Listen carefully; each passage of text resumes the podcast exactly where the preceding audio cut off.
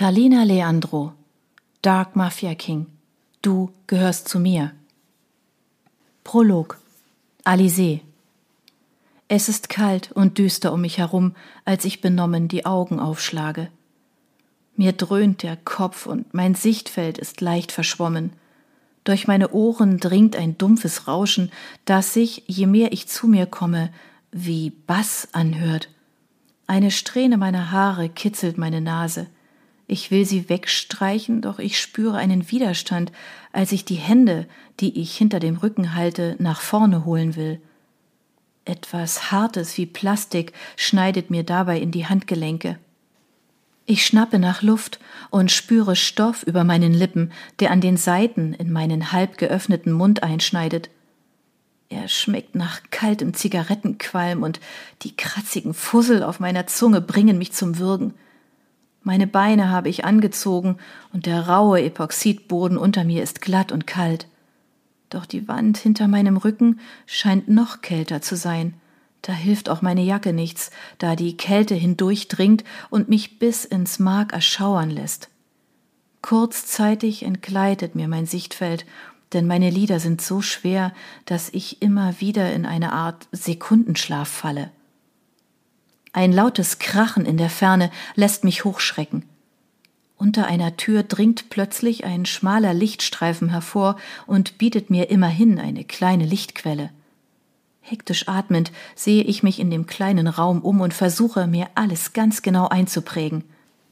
An der Wand gegenüber hängt ein Kalender, der ein leicht bekleidetes Mädchen zeigt, das sich lasziv an einem Sportwagen räkelt.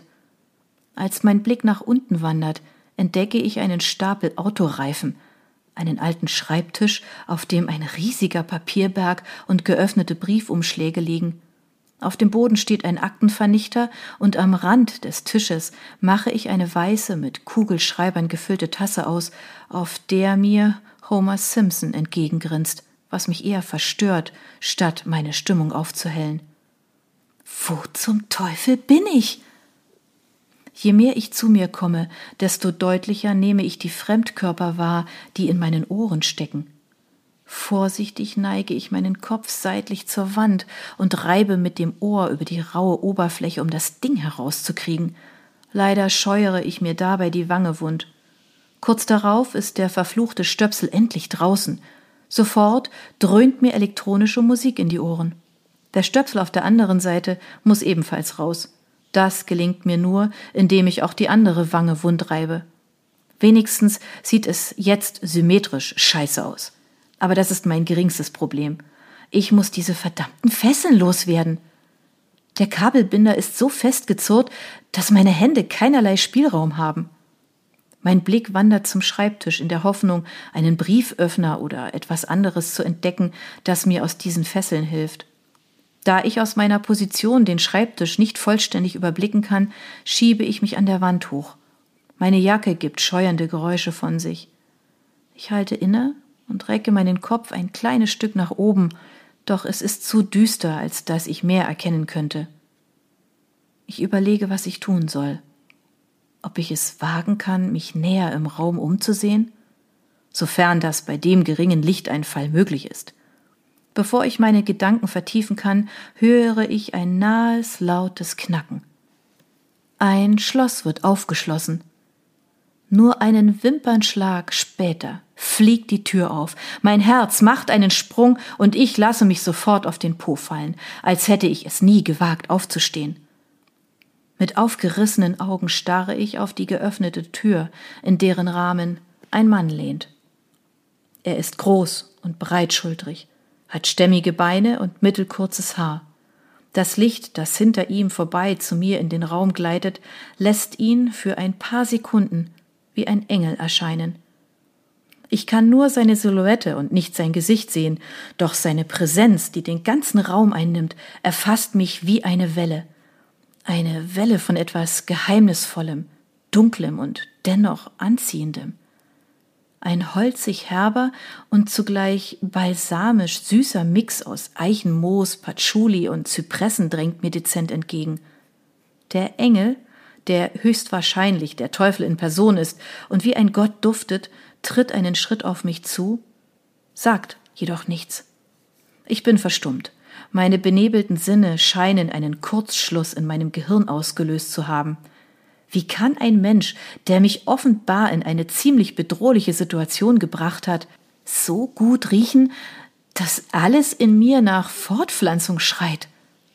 Die dunkle Männergestalt greift in die Tasche seines beigen Wollmantels und holt einen dunklen Stoff hervor. Augen zumachen, befiehlt er mir knapp in Englisch, aus dem ich sofort einen russischen Akzent heraushöre.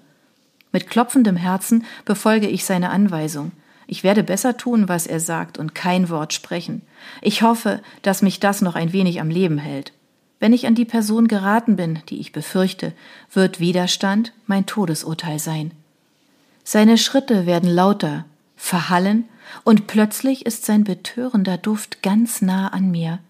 Kurz darauf spüre ich, wie er mir die Augen verbindet, was mein Herz weiter zum Rasen bringt. Seine großen Hände mit den langen Fingern berühren meinen Kopf. Ich zittere am ganzen Körper und versuche ruhig zu atmen, bevor ich in Panik verfalle und hyperventiliere. Ich muss bei klarem Verstand bleiben, mir alles einprägen, was ich höre und meine Sinne schärfen. Aber dieser Duft treibt meinen ohnehin benebelten Verstand an den Rand des Wahnsinns. Was ist das hier? Ein Engel zu besuchen der Hölle? Verbissen versuche ich mich daran zu erinnern, wie ich hierher gekommen bin, doch eine Blockade meiner Amygdala verhindert das Durchsickern von Informationen und lässt nichts als einen riesigen Schatten zurück. Wo bringen Sie mich hin? platzt es in Englisch aus mir heraus, obwohl ich mir geschworen hatte, die Klappe zu halten. Keine Fragen, brummt der Mann, der garantiert kein Engel ist. Los, aufstehen, Zitternd schiebe ich mich an der Wand hoch, so wie ich es wenige Minuten zuvor getan habe.